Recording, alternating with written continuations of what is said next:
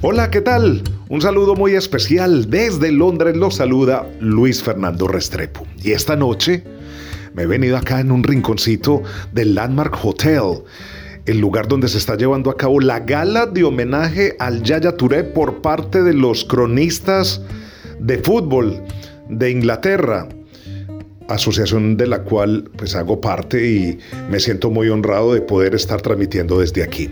Y quiero hablarles a ustedes de esta jornada 24 de la Premier porque ha dejado varios puntos para comentar y que espero sus pensamientos en mis redes sociales, en arroba Luis Ferpo en Twitter y en arroba Luis Sports en Instagram.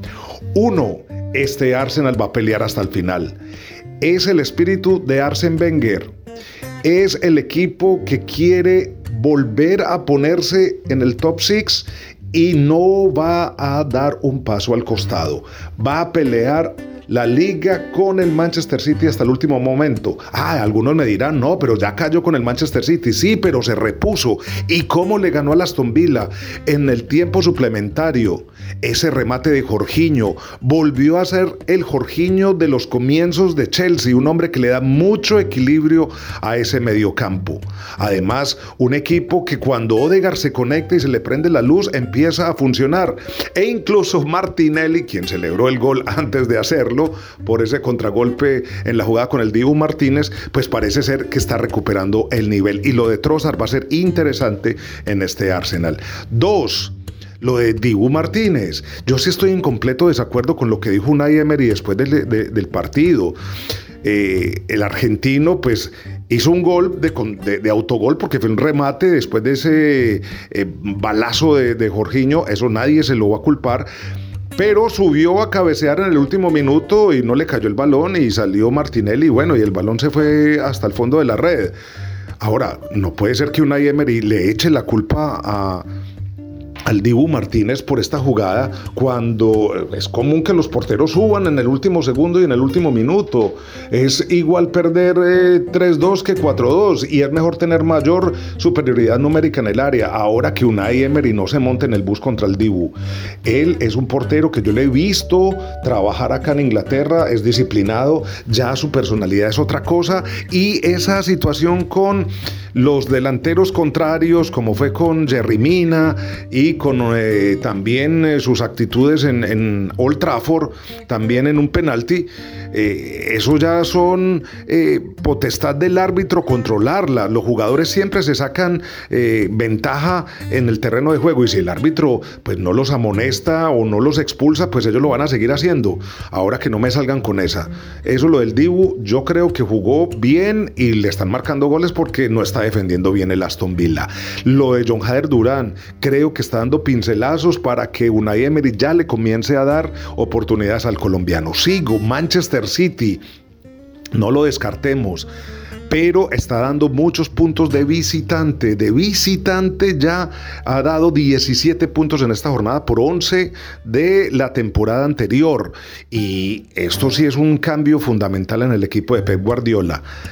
Yo insisto, está en transición, está haciendo muchos experimentos y por eso cuando va a jugar de visita le roban el balón o le anotan en una jugada de contragolpe como lo hizo el Nottingham Forest y apague y vámonos. Liverpool está volviendo por sus fueros. ¿Cómo va a ser esa disputa por el tridente? Jota regresó y está jugando bien. Darwin Núñez ya lleva 11 goles en la temporada. Gakpo está subiendo su nivel. ¿Y qué va a pasar cuando vuelva Luis Díaz? ¿Ah? Y Firmino que siempre está allí dando vueltas en esa parte delantera. Ahora, ¿cuál va a ser eh, el, tridente escogido por Jürgen Klopp?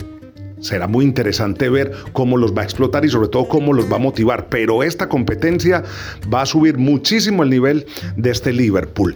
Manchester United para mí, el equipo que está mostrando mejor nivel en los últimos partidos y sobre todo con la bala de Marcus Rashford, un hombre que viene marcando goles incesantes desde eh, que regresó del Mundial, ya van 16 goles y mal no estoy. Es el hombre canterano, el que está siendo cobijado por toda la afición y por todos los compañeros de equipo. ¿Cómo ha subido Sancho? Vino, se recuperó de sus problemas mentales y ahora volvió a meterse de lleno con el equipo. Fred, Fred es un nuevo hombre. El balance de Casemiro y David De Gea con esas atajadas impresionantes contra Barcelona y contra Leicester. Es un equipo, este Manchester United, que para mí viene de menos a más y ojo que puede seguir incluso de largo a alguno que resbale como el Arsenal o el Manchester. Y el Tottenham Hotspur se deshizo del West Ham en el derby de Londres y allí se volvió también a meter a los primeros cuatro, sin Antonio Conte en el banquillo, pero un equipo que tuvo en son el mismo de las temporadas anteriores, pero le tocó entrar desde el banquillo. A veces me parece que esa competencia con Richarlison no le cae bien al surcoreano. Y ya mirando por otros lados, Chelsea no toca fondo, el equipo va en caída libre, nadie se explica cómo es que un conjunto que tan solo ha marcado seis goles, seis goles en los últimos nueve partidos, pues no tenga a un centro delantero como Aubameyang en la nómina. ¿Y por qué está poniendo a Enzo Fernández en esa posición? ¿Y por qué pone a Fofana de centro delantero un hombre que pues, mm, su paso por la Premier League es prácticamente nulo?